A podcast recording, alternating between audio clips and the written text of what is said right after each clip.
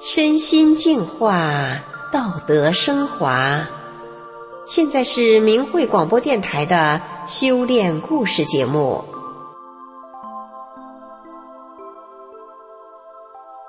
听众朋友，俗话说“时来运转”，人的命运似乎是因时而异的。如果说有一个保持幸运的秘诀，您会想知道吗？今天的故事。幸运的一家人，让我们一起来听听，是否里面有着什么样的秘诀呢？一九九六年夏天，我丈夫患肝癌已经到了晚期，他是市政府一个部门的二把手，单位很重视对他的治疗，医疗费也花了近三十万，最后医生还是下达了病危通知书。身为医生的我，从医学诊断上来看。丈夫的肝坏死，上消化系统大面积出血，血色素正常人十一克以上，他三点五克，脸和身上是黄的，丈夫是没救了。经过专家会诊，结论也是没有活的可能，建议放弃治疗。当时儿子小，如果丈夫走了，我不敢想象家会啥样。虽然欠债一大堆。我还是四处张罗钱，同行医生劝我，大家也尽力了，你要想开，意思是别花无用钱了。市一级的领导一波波的来医院看她，丈夫不能说话，眼睛闭着，气若游丝。领导看了后，有的摇头，有的嘱咐我，准备后事吧。丈夫的侄子来了。领着亲戚里的几个年轻人，一看就是来帮忙的，就等着丈夫咽气抬人。侄子把我叫到一旁说：“老婶儿，老叔的后事都安排差不多了，兽医、阴阳先生、殡仪馆、墓地都安排了。”侄子的这种好心安慰，其实是在我心上又扎了一刀。我真不敢往下想。下午。丈夫的侄女特意从农村老家赶来，她是修法轮大法的。她站在丈夫的床前，静静地看着她老叔。侄女都还没说话，奇迹出现了，丈夫竟然就微微睁开眼，眼珠不动地看着侄女。侄女对丈夫说：“老叔，你还认识我吗？”丈夫没说话。侄女又说。你这病只有修大法才有希望，你修吗？丈夫虽然不能说话，但我看他眼神有点异样，看样子心里明白。侄女从包里拿出个小录音机，给她老叔播放法轮功师傅的讲法。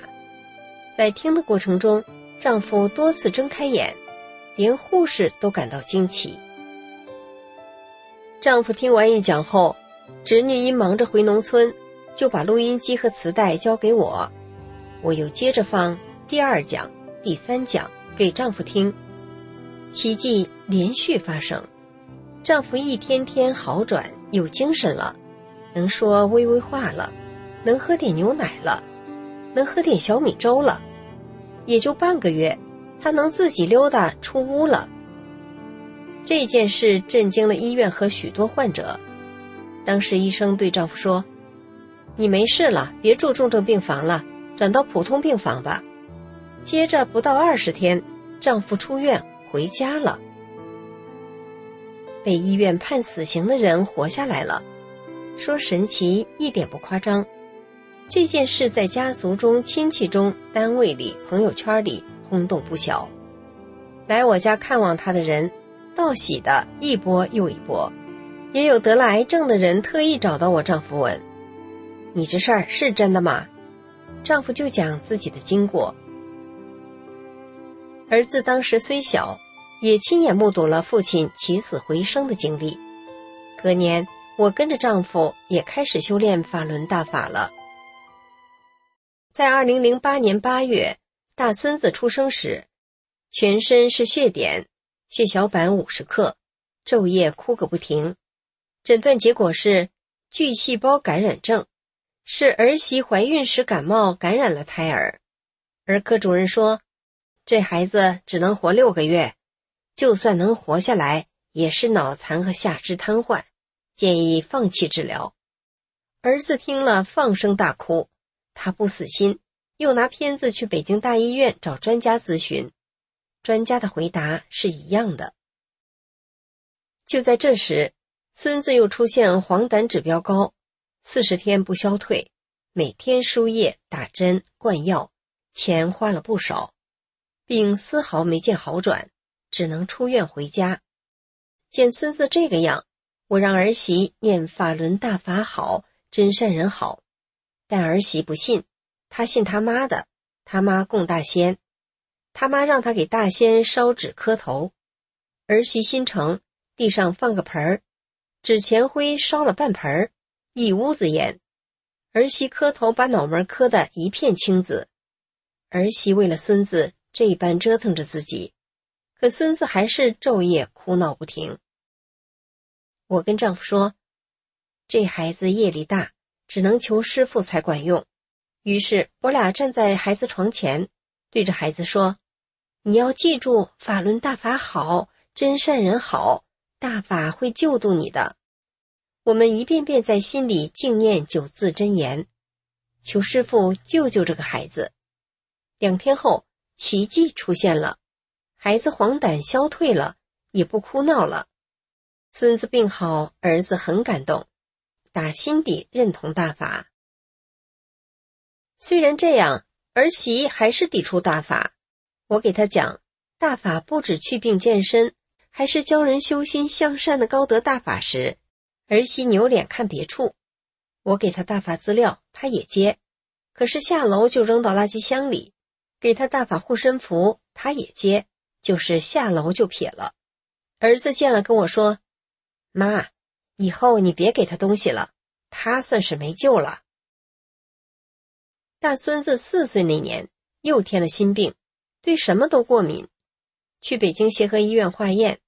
确诊为对二十四种东西过敏，只要接触风、花草、牛奶等就咳嗽、憋气，睡觉得坐着，不能躺着，每月住一次院，靠打激素缓解，天天泡在药里。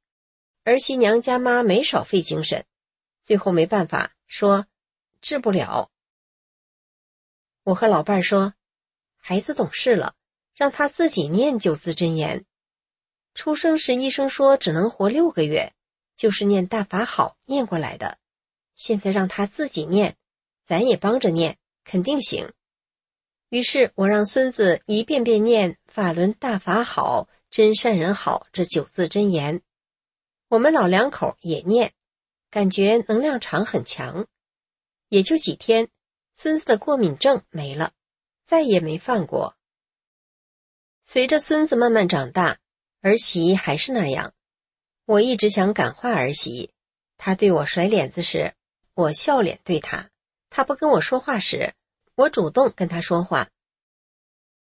有一次，我给孙子买点东西，找个饭口时间，打算在儿子家吃饭，目的想跟儿媳唠扯唠扯，别支着，哪儿错了我道歉。我一进屋，正赶上他们要吃饭，桌子上摆了几样菜。有鸡翅什么的，儿子让我坐下来一起吃，孙子给我摆筷子，儿媳沉个脸不吱声，也不瞅我，这一饭我咋吃得下呀？我笑着说：“我家里有现成的，都弄好了，妈回去吃。”我把东西撂下就走，儿媳也没送。出了门，我心里酸酸的，眼泪也下来了，我有点憋屈，想了一圈。还是觉得自己不对，我不是修大法的吗？没出善心，儿媳才那样。要是修出善心，儿媳不会那样的。孙子上学后入了少先队，我给他做了退队声明，让孙子远离迫害大法的中共邪恶组织。我还嘱咐孙子，要念法轮大法好，真善人好，能开智还平安。儿媳不让我教这个，每次孩子回家，儿媳都问：“你奶奶跟你说啥了？”孙子不撒谎，全倒出来。为这个，儿媳跟儿子吵架，要离婚。儿子倔强，吼儿媳：“我妈信大法咋了？孩子病好了，不是都我妈念好的吗？想离婚随便。”接着，儿子下乡跑业务半个月，故意不回家。我打电话劝儿子：“你媳妇拉扯两个孩子不容易，妈都能容她，你咋就不能容呢？回来好好过日子。”儿子电话里哽咽的回答：“妈，他对你不好，我知道，我就想治治他，他太欺负人了。”我说：“这些年我和你爸拿出一半工资给你俩，又给你们买个大厅，为了啥？不就是看你们不容易吗？和睦是本事，离婚算啥能耐？”其实儿媳心里应该清楚，公婆帮你干活又出钱。无怨无恨，不求回报，处处想着别人，有委屈了找自己原因，吃亏了仍笑脸待人，这样的公婆世上好找吗？当医生的婆婆，我没修大法以前，给谁低过头呢？后来儿媳见儿子不回来，害怕了，打电话对儿子服软说：“以后孩子愿念就念吧，我不管了。”后来我有机会给儿媳讲法轮大法是正法，是佛家修炼的高德大法，还给她讲迫害法轮功遭恶报的事，讲本地警察迫害大法弟子遭恶报的例子。有一次，我对儿媳说：“以前你骂过师傅和大法，这是要下地狱的，后代都遭恶报，你得写郑重声明。”过了两天，儿媳把声明给我。还署了名，我给发到明慧网。从儿媳真心忏悔后，她像变了个人，每次到我家都妈妈的叫着，拜年时拽着我儿子一起给大法师父磕头。有一次，儿子去市政法委办事，政法委书记问他：“你爸现在还练法轮功吗？”一般人在那种场合是不敢说的，可儿子不怕。堂堂正正告诉政法委书记：“我爸还练呢，不练早没命了。是法轮功给了我爸第二次生命。”书记说：“是真的吗？”儿子说：“肝癌晚期，肝坏死，医生都让我妈准备后事了，那还有假？现在身体可健康了。”书记说：“那要好就在家练吧。”又一次。儿子开车去郊外上坟，走时重感冒症状，浑身难受，高烧四十度。上完坟后，他领着孩子爬到山顶，扯开嗓门大喊：“法轮大法好，真善人好！”喊了数遍之后，高烧退了，一身轻。回来后跟我说：“妈，这大法可太神奇了。”儿媳娘家妈妈信的大仙其实是黄鼠狼，之前他那套东西对孙子的病情根本一点都不管用。疫情期间，他自己还感染了病毒，他终于认识到了，跟外孙子说：“你奶奶有秘诀。”有一次，儿媳跟我说：“我妈的腿骨折住院了，疼的不行，成宿睡不着觉。”我听了，感觉儿媳娘家妈很可怜。我去医院看她，让她念法轮大法好，真善人好。我说，人有业力才有灾难，大仙有本事给人消业吗？大法师父威德无量，只要你信，就能化解灾难。这次儿媳娘家妈服气了，同意念了。后来儿媳跟我说，我妈每次念十几遍，腿不疼了，也能睡觉了。听众朋友，别说故事主角的丈夫起死回生的奇迹，法轮大法好，真善人好，这九字真言就让故事主角一家人削减了病痛折磨。这说一家人幸运，应该是很贴切的吧？而他们这一家人的幸运，您也可以拥有啊。